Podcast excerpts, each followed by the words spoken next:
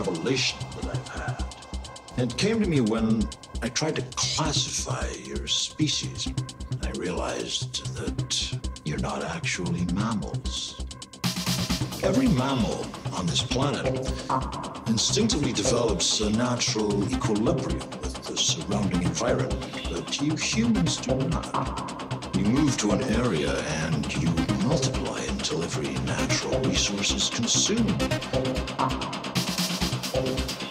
There is another organism on this planet that follows the same pattern. Ah. What is a virus? virus.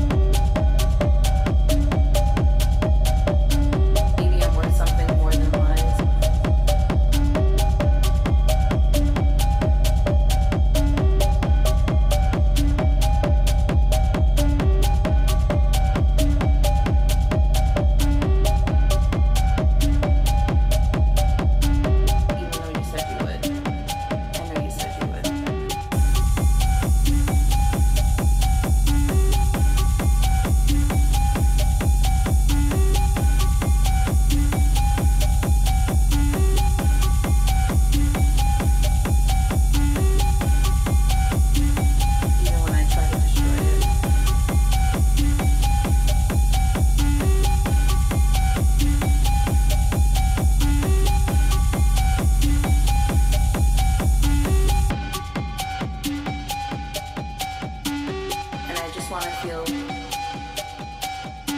maybe I'm worth something more than lies.